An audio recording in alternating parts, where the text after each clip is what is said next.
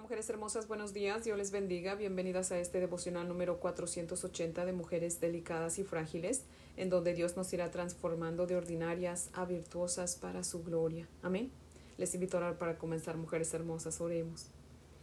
Amantísimo Señor, Dios y Padre maravilloso, Dios bueno, Dios omnipotente, Dios de proezas, tú eres el médico de médicos, Señor, que sanas corazones, que restauras, Oh Dios poderoso, tu misericordia y tu generosidad nunca se acaban, Señor. Padre, tu amor no tiene fin, mi Dios amado. Tu brazo fuerte levanta al caído, das fuerzas al débil, al pobre y al menesteroso levantas del muladar, Señor. A los hambrientos nos sacias de todo bien, Señor. A los que te buscamos nos dejas encontrarte. Oh Dios bendito, qué maravilloso es saber que te tenemos como Dios, mi Dios eterno, que en ti podemos confiar, que en ti tenemos refugio, Señor. Oh Dios Todopoderoso, te amamos en el nombre de Jesús. Amén, Señor. Bueno, mujeres hermosas, si tienen su Biblia, por favor, ábranla conmigo en Deuteronomio capítulo 24. Vamos a estudiar los versos del 5 al 22. Deuteronomio capítulo 24, versos del 5 al 22. Dice la palabra del Señor así.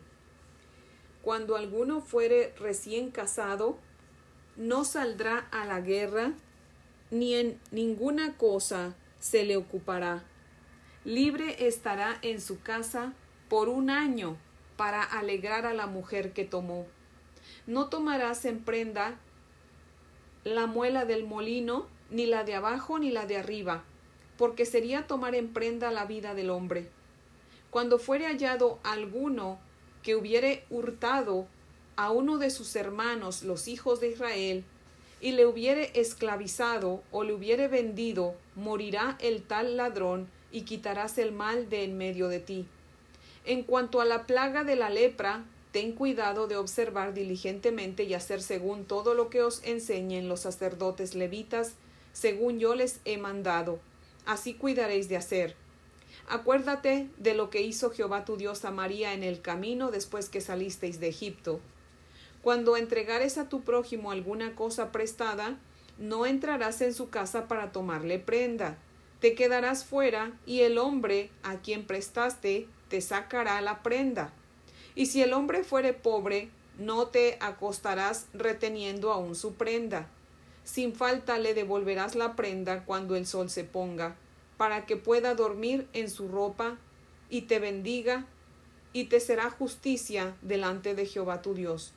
No oprimirás al jornalero pobre y menesteroso, ya sea de tus hermanos o de los extranjeros que habitan en tu tierra dentro de, tus ciudades.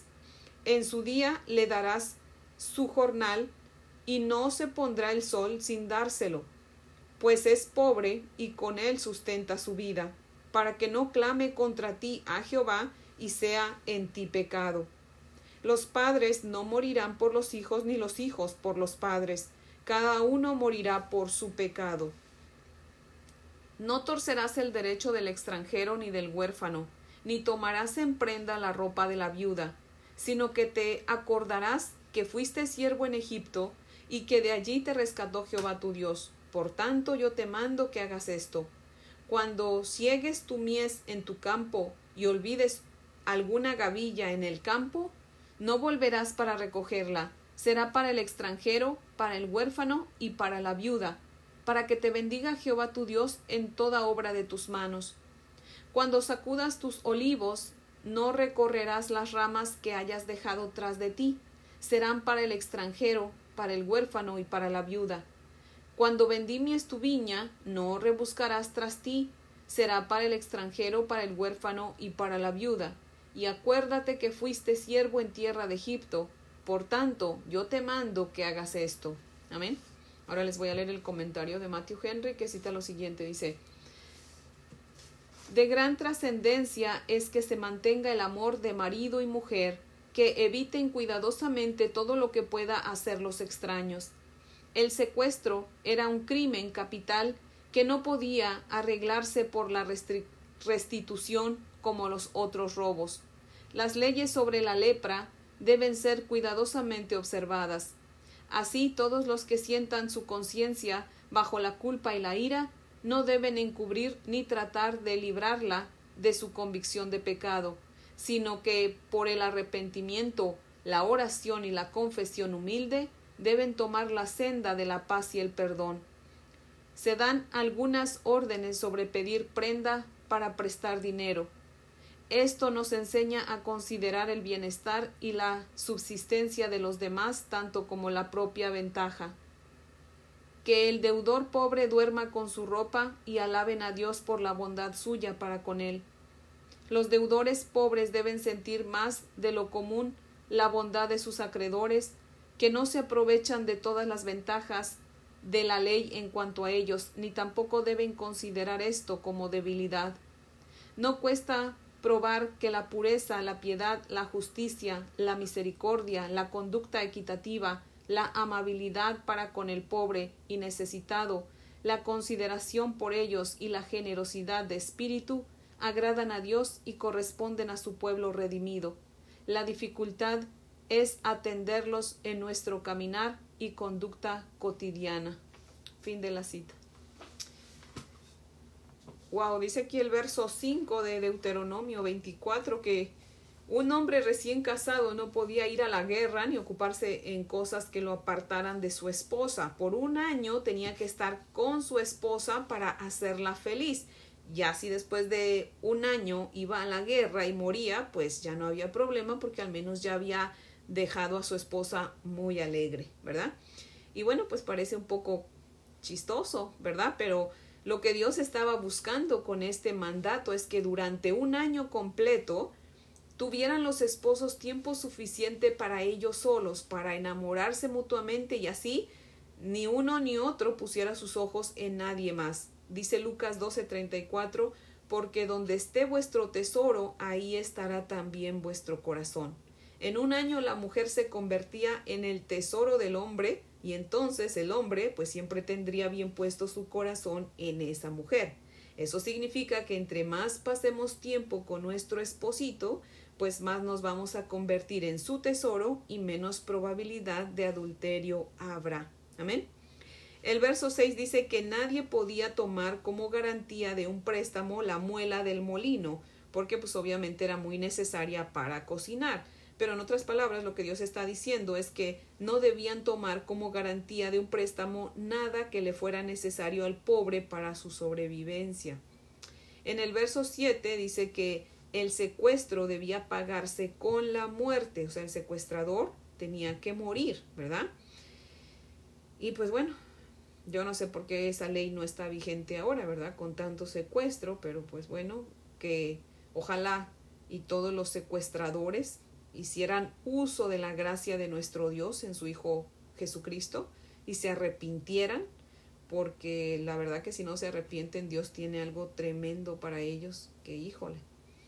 Y bueno, cuidémonos, ¿verdad? Oremos todo el tiempo que Dios tenga misericordia de, de nosotros, ¿verdad? Y pues oremos por aquellos que, dice la palabra del Señor, dijo nuestro Señor Jesucristo, que oremos por, por la gente que nos persigue, por la gente que nos maltrata, ¿verdad? Así que tenemos que orar por ellos, pero como humana digo, ay Dios mío, porque esa gente es así, ¿verdad? Pero oremos por ellos, mujeres hermosas. Tenemos que amarlos igual, tenemos que predicarles el Evangelio. Y como no sabemos quiénes son, pues tenemos que predicar el Evangelio a todos, mujeres hermosas, que Dios toque sus corazones y se arrepientan, ¿verdad? Vamos a leer nuevamente los versos 8 y 9, mujeres hermosas. Dice la palabra del Señor así. En cuanto a la plaga de la lepra, ten cuidado de observar diligentemente y hacer según todo lo que os enseñen los sacerdotes levitas, según yo les he mandado, así cuidaréis de hacer. Acuérdate de lo que hizo Jehová tu Dios a María en el camino después que saliste de Egipto. En Números capítulo 12, si se acuerdan, vimos que María, la hermana de Moisés, murmuró contra Moisés y Dios la castigó con lepra por envidiosa. Así que lo que Dios nos está advirtiendo aquí es tengan cuidado de no envidiar ni murmurar en contra de mis siervos, no sea que les suceda algo igual o peor, ¿verdad? En los versos 10 al 13 vemos una vez más que si algún pobre pedía prestado, el que le prestaba pues no debía ser un encajoso que dijera lo que quería en garantía, sino que lo que el pobre podía darle en garantía eso es lo que tomaría. Y si el pobre no tenía nada que darle más que su cobija, por ejemplo, pues al, al prestamista solo eh, le quedaba tenerla durante el día, pero en la noche la tenía que devolver para que el pobre no pasara frío, porque si pasaba frío, pues iba a orar y le iba a pedir a Dios, ¿verdad?, que tocara el corazón de esa persona y entonces Dios se lo iba a tomar como pecado al prestamista. En los versos 14 y 15 Dios prohíbe que se le niegue su paga a los empleados, especialmente a los pobres, dice, porque es pecado. El verso 16 dice que los padres no pagarán por los hijos ni los hijos por los padres. Cada quien debe pagar por su propio pecado. En otras palabras, si Dios no lo quiera, ¿verdad? Yo cometiera un delito, no puedo decir, ah, pues llévense a mis hijos en lugar mío. No. ¿Por qué? Porque la Biblia dice que mis hijos no van a pagar por mí ni tampoco yo voy a pagar por lo que ellos hacen, ¿verdad? En los versos 17 y 18 Dios manda ser justos con los derechos de los extranjeros, de los huérfanos y de las viudas. Dice Proverbios 31.8, alza tu voz por los que no tienen voz, defiende los derechos de los desposeídos. Dios nos manda defender los derechos de aquellos que no se pueden defender solos. En los versos 19 al 22, pues ahí en esos versículos es muy imposible, ¿verdad? No, no ver el amor y la compasión de Dios para con los pobres y marginados. Dios nos llama a ser dadivosas, generosas y misericordiosas. Así que si tenemos mujeres hermosas, compartamos con otros, porque eso es lo que nuestro Señor nos está diciendo en esos versículos, ¿verdad? Que tenemos que compartir con otros. Ahí me gustan esos versículos que dicen que si alguien tenía una viña, pues no, no recogiera todo, tenía que ir dejando un poco para los extranjeros, las viudas y los huérfanos.